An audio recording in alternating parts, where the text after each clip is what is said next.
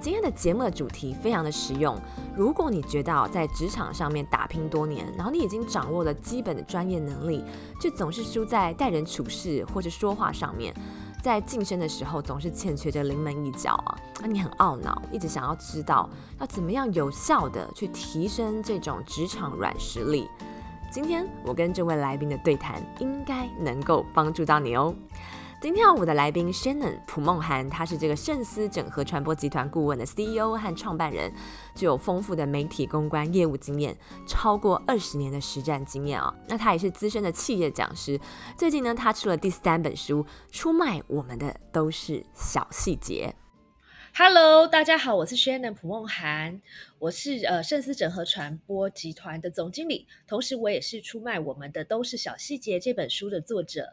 这本书我觉得可以说是又实用又好看。先呢，因为他自己的 background 蛮特别的，他有多年的公关呃经验，又是创业者。对，我觉得他对于人的这个洞察力，嗯，其实蛮蛮深的，而且他也蛮不藏私的，就把一些呃可能职场当中我们其实。私底下会讨论的事情，但是不好意思在台面上讲出来东西哦。他写在书里面，等于是我觉得看这本书，你大家可以少走很多冤枉路。出卖我们的都是小细节。这本书里面其实谈到了五个软实力：故事力啊、细节力、逆境力、仪式力和美学力啊。我觉得这都非常棒，而且有些是目前在台湾的书是谈职场力的部分比较少写到的，例如美学力、仪式力，然后甚至是故事力，你也用一个比比较不同的点去切入啊。你可不可以帮我们在这个书里面这五大核心啊，你再抓出三个你觉得呃最精华呃你想要传达的概念给读者？好好，谢谢。首先，谢谢你扣对这本书的肯定。那呃，这本书其实我先分享，我觉得有三个三件我想讲的主要的事情。第一个就是说，其实你所觉得不起眼的小细节，其实却可能影响你的成败。也就是说，细节其实除了会出卖你之外，也有很多人是因为他看到了别人做不到的小细节，而让他可以更上一层楼的。这种在职场上的例子也也很多。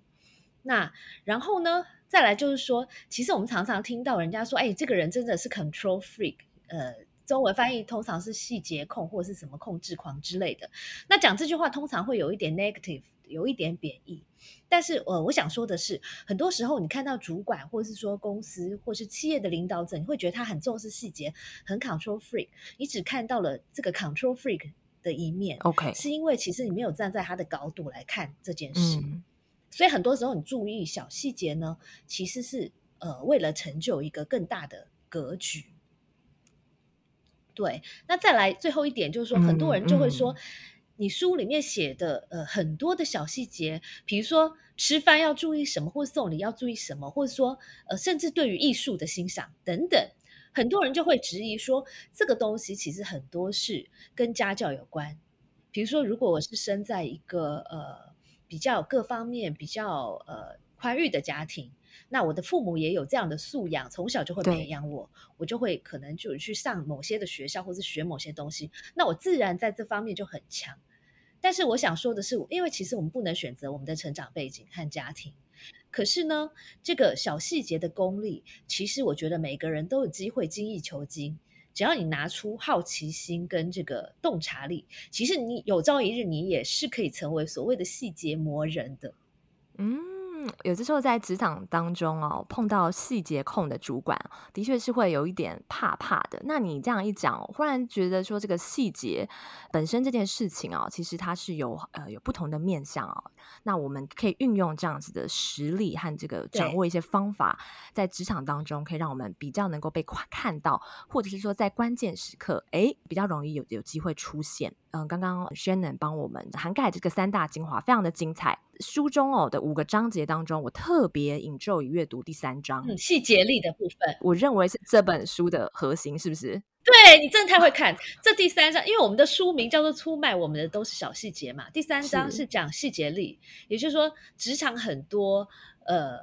不会白纸黑字的写在公司的规章上面，但是很多人心知肚明，可是却不好意思告诉你的事情。哇塞哦！如果你今天听这个节目啊，呃，可以边翻开这本书边听 Shannon 和你寇的聊天，应该会更有帮助。这本书呃第三章啊说这个见微知著的人才就是你，我觉得这个实在是写的太好了。然后其中哦有谈到一个部分，我觉得也是蛮特别的，谈到就是职场当中的人设啊。那用比较高大上的方方式讲，就是个人品牌。每个人在职场当中是要有个人品牌。我观察 Shannon，你一路走来哦，我很欣赏、很佩服的一点是说，你刚初入职场是个公关公司的这个，可能从公关公司的比较小员工开始做起，然后到你创业成为企业讲师、出书。在每个点上哦，我觉得都很到位，然后也是帮助很多人。那你一路走来，你是怎么样为自己做定位的哦？在职涯的不同阶段，找到属于你的 sweet spot。这样的话，这个听众可以就站在你这个厉害 A 咖的 这个肩膀上面，哎，做一下参考。哎，他们也许也可以连接他们自身的故事。好。呃，其实我在书里面有稍微分享一个方法，就是说，呃，我们每一个人在思考我们自己的这个品牌形象，或者说定位，或者是人设的时候，其实可以去想几个点。第一个是说，现在这个我所在的这个公司或是组织，它的核心竞争力是什么？然后他提供什么样的机会？然后再来就是说，分析一下我自己的能力是什么，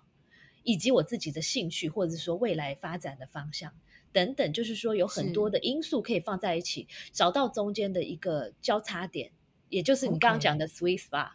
那这个是一个听起来很理性的方法，所以就是很多朋友就会问我说，因为我已经出社会二十二十几年了，那很多朋友就会问我说，你好像一路都很顺遂，是不是？你每一次，比如说每隔几年，你就要拿出这个公式来检 检视一下？那坦白说，很诚实的说，其实没有。就是因为你知道，即便我做好了计划，可是人人生有时候人算不如天算嘛。比如说，我们怎么知道疫情会变得这么严重？大家都变 work from home，对不对？那比如说，我们怎么知道主管他忽然会辞职，或者说忽然换人，或是公司的呃组织调整，公司的组织调整，或者是公司多了新的部门等等？我们的生活中本来就会有各种的变化，这也是人生好玩的地方。嗯，所以呢，我会这样子，就是回顾起来，我会觉得说，除了这个刚才我分享那工具是帮助大家去做思考用的，但是你也因为工具是死的，可是人是活的，那我会觉得还蛮重要。我觉得我自己做对一件事情，就是呃，除了这个工具之外，我还会想一个比较呃比较纵观的一个愿景。OK，那我现在分享独家分享一件事。呃，之前我在别的节目都没有再讲过，就是说，其实我在二十几岁的时候，有一天我忽然，因为我很早就开始写部落格，对，然后呃，我觉得写作有一个很好的一点是说，可以帮助你思考跟进化，就说，因为我们生活很很忙碌嘛，那你在写作的时候，你就可以很容易就是透过文字来了解什么对你来说是重要的。嗯哼，然后有一天我就会发现啊，其实我的人生那时候我二十几岁，我就觉得，其实如果看未来三十年的话，简而言之，我就是觉得二十岁到三十岁，我就是在为老板工作，因为在这个时间呢，其实这这十年基本上你什么都不会，所以在这个时间只能就是赶快 pick up 你的一些不管是硬实力还是软实力，然后 fulfill 公司的需求。做一个好的员工，因为 at the end of day 最重要的还是你的 paycheck，right？嗯，所以这个是二十岁到三十岁。那我就，可是我告诉我自己说，到了三十岁到四十岁的时候，我就要为自己工作。哦，我会很早就有这样子的一个设定跟体认呢。对，所以后来就是呃，那所以后来我选择了创业，可这不代表每一个想要为自己工作的人都。一定要创业，比如说你也可以内部创业，你也可以就是在工作之余发展你的斜杠人生，这些都是一些为自己工作的方法。那四十岁到五十岁呢？其实我觉得就是我觉得要为整个社会，或是说为这个世界来工作。所以像是出书，或者是我开线上课，或者是未来的这个 podcast 等等，我觉得这些已经远超过说。赚钱或者说为自己工作这一点，而是希望可以发挥更大的正能量或是影响力。嗯，是是轩能他的个人网站是跟他的公司呃结合，很上面内容非常的丰富，我也蛮推荐大家，如果有兴趣了解 Shannon 的进一步的故事，诶，我们现在还在进行专访嘛？但是我就忍不住想要分享，因为我在准备这个节目专访的时候，我有上去看，里面有很多文章。所以刚刚 Shannon 讲到的，就给大家起了个头。如果你闻香进来哦，觉得还看不够的话，除了这本书，还有他的网站也非常的精彩。那再来哦，这本书当中还有谈到一个地方，我觉得其实都是围绕着这个细节力这个主题做发展。是，然后这也跟你的专业其实蛮相关的，因为你在公关领域哦那么多年，然后后来到自己出来创业，成为公关公司的老板，海内外很多客户都看过。那以你这样子一路上就是创业啊，又带人的经验，还有跟客户这样打交道，你觉得你是怎么样培养就是对人的这个观察力？因为这个观察力也是呃我们掌握细节力当中非常重要的一件事情。如果你在职场当中能够比较快速的去读懂一个人。哎，那其实你就掌握了比较多的一个资源吧，可以知道怎么样快速的做出反应、一个判断。可不可以帮我们稍微用比较简单的方式？有没有一些什么原则啊和方法，大家可以从这边开始训练察言观色的能力？好，呃，我觉得在分享一些小 tips 之前，其实我可以呃分享的是说，我觉得要好好的观察人，首先就是要对人有热情，他对人有兴趣，是对，然后你必须要了解到。人是很多事情成败的一个重要的因素。为什么我们这样讲呢？因为我呃早期因为我们在公关公司，在 agency 的训练就是很会做事，就是说凡事都有 SOP，或是凡事都讲求专业。可是呃这样是会有瓶颈的，因为当你到呃比如说你六七年你可能是 manager 之后，很多时候你已经不是写新闻稿的那个人了，对，而是你可能要去跟客户。或是跟一些呃跨部门的协调做一些沟通的时候，那这个时候如果你还是只觉得啊我有专业讲话就可以很大声，那呃你就会变成说你在很多时候是会碰壁的。嗯，agree。对，所以这个时候就是增强你的软实力的时候。了解，OK。所以其中的一个软实力就是对人的观察。那我在书里面分享了很多方法，不过我我可以选几个我觉得。最呃最明显，或是说更容最容易观察的一些点，对，嗯，啊，比如说呢，呃，我觉得一个人的这个表情，或者是眼神的呃眼神，然后这个肢体语言很重要，嗯哼，比如说最基本的眼神的接触，我发现其实很多人不太敢跟人家眼神接触，对，其实我们在跟人家讲话的时候，眼神一定要接触嘛，因为这个是一个表示说你有在听他讲话。然后或者是说对他是重视的，那我发现就职场的一些相对年轻的人来说，经常犯的一个错误就是，哎，举例，比如说你在电梯里碰到什么集团总裁了，然后你在电梯里只有你跟他，很多人，或者说在走廊碰到，就茶水间碰到之类，这种情况经常发生。很多人就是，呃，我看过很多，嗯，比较年轻的专业人士就会。可能就是呃很很快的打个招呼以后就匆匆的装忙，或是眼睛就一直看着那个电梯到底到几楼，好像那种 很惶恐的样子。那这个这个反应很正常啦。可是如果换位思考的话，如果你是这个这位总裁的话，你会不会觉得这个人是不是好像好像很心虚，或者是说很没有自信？那万一？就是说，有一天在一些比较好的 project，或是有一些 training 的机会，或是有一些升迁的机会的时候，当你跟你的这个 competitor 放在一起，可是你的 competitor，即便他的专业就输你那么一点点，可是他对外的表现其实非常的 proper，也非常的有自信，那他的胜出机会会不会又大了一些？对，所以除了眼神接触，那像肢体语言也是一样。比如说像像你扣你在讲话的时候，你就很多的这种 lang body language，那我觉得是很好，因为你这个呃 body language 是很开放的。那开放的这些 body language 会让别人觉得说你是非常呃 open，然后非常愿意听进去别人的话。可是如果你手一直这样，你看得到我吗？就是这样。嗯，或者说一直这样子，很多人就是因为我们小时候可能念书念太太辛苦，然后就一直驼背，那这个都会让人家觉得，哎，你是不是防御心下意识里面防御防御心很强，或者说你很没有自信，所以你很退缩。那这个都会让人家呃留下一些不好的印象的。OK，所以我们可以从一个人的这个眼神，还有说话和他的肢体语言哦，一次做一个判断。不管是你是要观察你的直属上司，还是客户，或是被观察的时候，都可以让这样子去换位思考，想想看，当你看到这个人有什么样的。呃，他的这些肢体动作可以给你带来什么样的感受？那可能你做这件事情的时候，同时也献出了这样的讯息。对，再来就刚我们有讲到有一个很重要的说话方式，你觉得哦，我们在职场上面对于不同的场合跟对象，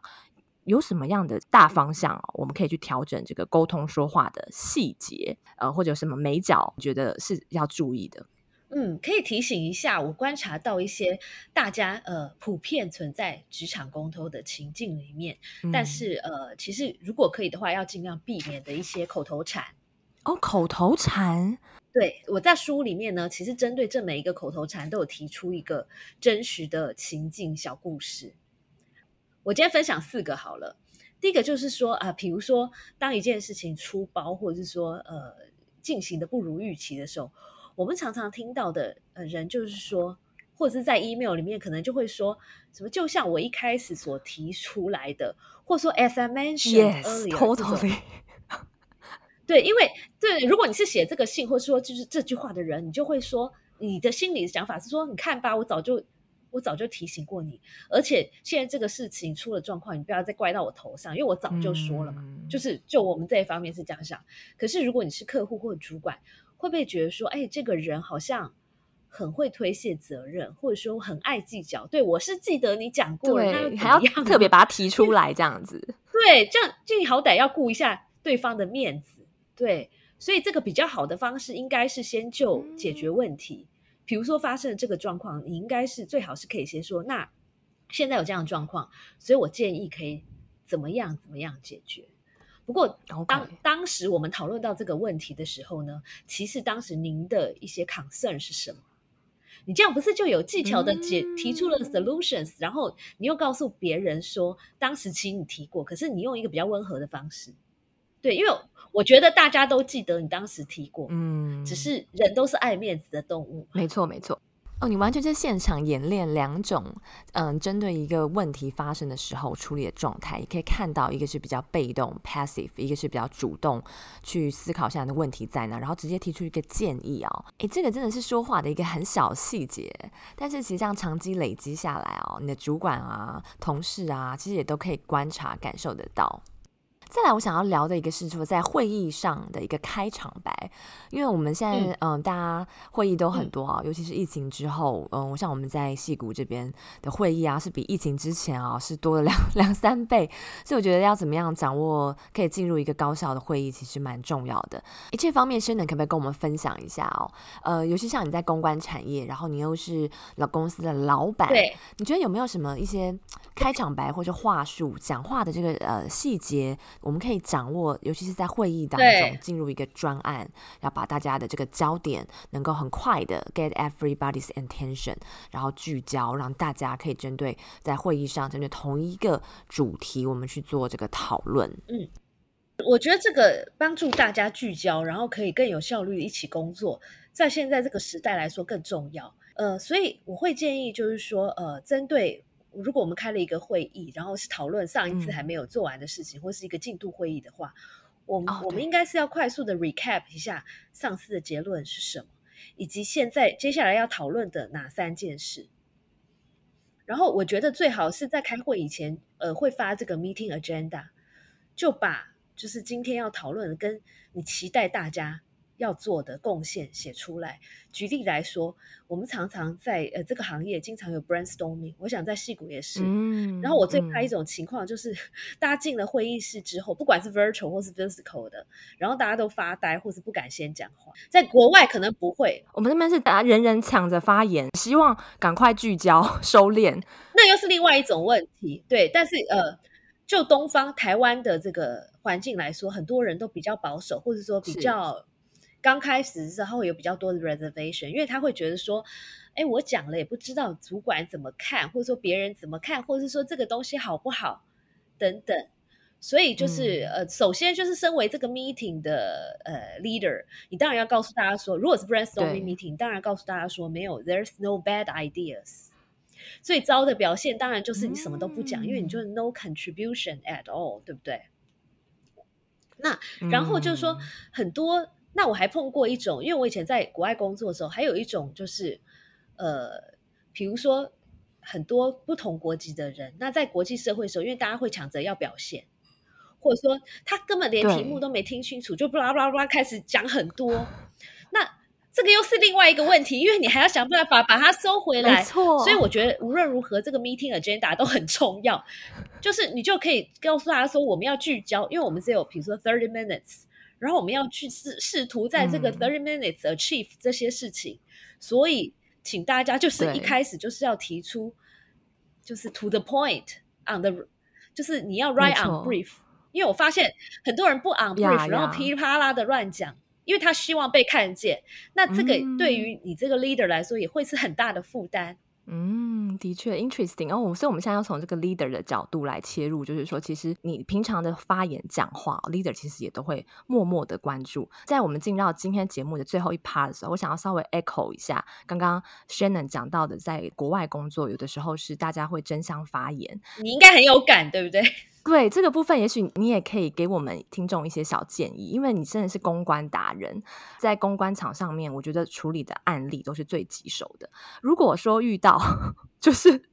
在一个国际会议的场合当中，可能也就是不见得人很多啊，可是总是会有一些人哦，就是拿到那个麦克风，然后他可能是发出会议邀请的人哦，然后英文特别的好。当他有了麦克风之后，就会口若悬河。相信其实，在台湾、世界各地应该都会有类似这样的情况。我们每天上班都很忙，很希望可以开一个非常有效率的会议。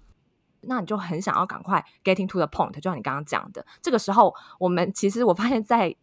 很多美国的工作场合或是一些海外的，是要学会插话的技巧。对，嗯，就是呃，那我常常会用插话技巧，可能就是说，当他开始要滔滔不绝的时候，我会看到他停顿的那个表情的时候，我会说 Yes, I agree，就是 I'm I'm with you，然后我就会说先去 agree 他的话，然后再说，哎，我们这要讨论什么，或者是说讲一下我的观点，in a way 把它带入今天的这个主题。但是我相信一定还有更多呃其他的。切入点，或者是更有效的。当你遇到这个人是主管的时候，你可能还是要让他滔滔不绝一下，但是又也不能就是无止境的吧。对，就是遇到这种，就是有时候就是也要上、向上管理，我觉得，或遇到客户，他是你很重要的客户，但是其实时间都是有嗯限的，我们希望把精力、嗯呃花在最对的上面。那这个时候你你会出什么招？觉得要看情况、欸。呃，职场上没有平等这句话，你应该同意对吧？就是说我所谓的不平等，不是指人权不平等这方面，而是指说在职场上，在呃不同的情境之下，有些人就是比较有话语权。对，比如说，举例，你要跟客户去谈一个提案，然后对方是给予你预算的人，你当然应该要让他多讲一点，对吧？没错，他 emoji 比较好。对对对，那当然也不是说他可以无止境的随便 乱讲，我我会觉得就是说，呃，比较有效率的管理方法应该是说，呃，如果你希望，如果你这个会议真的是希望汇集到多数人，每个人都可以讲话的话，那也许可以在管理层面上做一些做嗯。先做一些规定，比如说可以形成一个文化，比如说在我们公司里面有一个有一个呃 meeting 上面呢有一个最后一个 part，就是每个人要 share 自己的生活的、啊呃本周生活主要 take away。然后刚开始的时候，哎、有嗯人可以讲五六分钟甚至十分钟，然后你知道这种感性的 moment，你又不好意思打嗯断他。对，所以后来我们就过，后来几次之后，我们就觉得啊，有些人就是神话一哥，然后有些人就是巴拉巴拉巴拉，他可以不断的 elaborate 他人生的感触，然后甚至一些很很细琐的事情，可是，在那个箭在弦上，就是他在讲的时候，你又没有办法，因为你当众嗯打断他，他会觉得很受伤嘛，或者说他会觉得很没面子。所以我们后来用的方法就是规定一人只能讲嗯三十秒或是一分钟。这个在 meeting agenda 上就必须讲，然后进行到这个 agenda 的这个 part 的时候，你要再提醒一下大家说，哎，接下来因为时间有限，所以这个也是要训练大家 说话的技巧，所以请大家讲重点就好。你可以用一点幽默感啊，对啊，OK，哦，好棒！今天学到很多招。好，我觉得 Shannon 真的是非常的有料。然后这本出卖我们的都是小细节。这本书谈到的这故事力、细节力、逆境力、仪式力和美学力。那我们今天主要的是讨论这个细节力，然后结合 Shannon 在职场上多年的经验。那在最后啊，我想要帮听众谋一个福利哦，因为。年底也算快到了吧，然后就是可能考绩啊，要 review 时间也快到了。那很多人都会关心哦，在升迁这件事情上面哦，那其实，在升迁这件事情上面，真的是魔鬼 藏在细节里。对，以你啊，你今天是一个老板，你认为在选择提拔下属的时候，你会看重什么标准，或你观察？你觉得大家普遍会看重是什么样的标准？就书中 Teresa 跟 Tim 他们角逐业务副总的故事，这个故事给我的印象非常的深刻。那我们就来请那个 Shannon 跟我们分享一下这个部分。好好，谢谢你仔细的看完了我的书。那这个呃，这个故事其实也是真人真事改编而来的。那我相信很多人看完都会有呃感，就是很血淋淋的感受。嗯，呃，这个故事应该是在讲说这两个都呃表现都非常好，业绩表现都非常好的这个主管。那他们现在可能是经理，但是他们想要就是竞争这个副总的位置。那这两个人的这个人设不太一样。Teresa 她是属于那种比较大名大放，很有个性，然后喜好很分明，嗯，然后呃业务能力非常强。的这种人，那 Tim 刚好跟他相反，他是一个属于这个比较沉稳、比较安静，然后他是属于这种呃慢慢的就是用细水长流式的方式来经营人脉的人。那最后故事里面，最后老板选了这个 team 来当呃业务副总，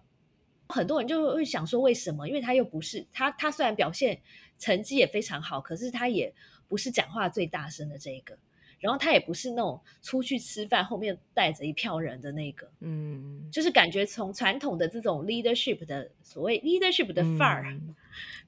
就是的 model 好像比较不符合大家的这种想象，嗯，对。那我会觉得说，呃，其实决定升迁谁这个，其实我觉得没有标准答案，这个要看第一个公司的环境、公司的气氛、喜欢就是文化，对不对？第二个很重要，说要看他的呃这个职位的呃公司对于这个职位的一个期待。就比如说以 Teresa 这种人，其实我觉得他他很优秀，他可以继续在业务方面被拔擢，但是他未必要带人。比如说这种人很适合当那种明星员工或者是什么 M 呃销售 MVP 冲锋陷阵。哎，其实我们看到很多那种呃，比如说房仲业者，很会卖房子的人，未必是店长哦。他可能也没有带人哦，可是他很会很会销售，对客户很有办法。可是他却未必适合带人，嗯，对不对？因为他可能更加的在乎他个人的表现，嗯，更更加的在乎把事情做好，而不是他对于其他人的感觉可能没有那么的 sensitive。那就 Tim 这个人来说，后来主管选他是因为，呃，因为他个性比较沉稳，嗯，比较沉得住气，所以老板会觉得说，哎，虽然这两个人都很有能力，可是 Tim 更有能耐。所谓的能耐就是能力加耐力，所以就是说他可能在，因为当升到副总的时候，他已经不用在第一线去拼什么业绩了，可是他更加的需要去呃争取各个部门的支持。比如说，sales 很会卖，可是你需要 marketing 的支持，或是你甚至要 HR 帮你去找很好的这个业务人才等等。那以 Teresa 的个性，可能她动不动就会跟人家拍桌子吵架，因为她会有那种 sales 最大，然后我就是这个 center of the universe 的这个这个这个认定，都要打在他身上。对，但是呃，可能。他如果老板如果升 Team 作为副总的话，他比较有办法非常 smooth 的搞定一切，然后大家的呃公司的文化或者说气氛还是很和乐的，所以我我相信这位呃总经理他的考量是这样的。嗯啊，今天真的是非常的有收获。从最后一个 Teresa 跟 Team 角逐业务副总的故事，Shannon 就跟我们分享了许多。魔鬼藏在细节里面。老板其实平常会用什么方式去观察你？那如果嗯对于今天我们的分享的内容啊，你还觉得不过瘾的话，也非常欢迎你把月之文化出版的这本出卖我们的都是小细节，还有可以上 Shannon 嗯蒲梦涵的网站去看一看啊，更多相关有趣的在职场当中的细节里啊的故事。好，我们今天嗯非常谢谢 Shannon 在百忙之中抽空上尼可这样说，谢谢 Nicole，谢谢，好，拜拜。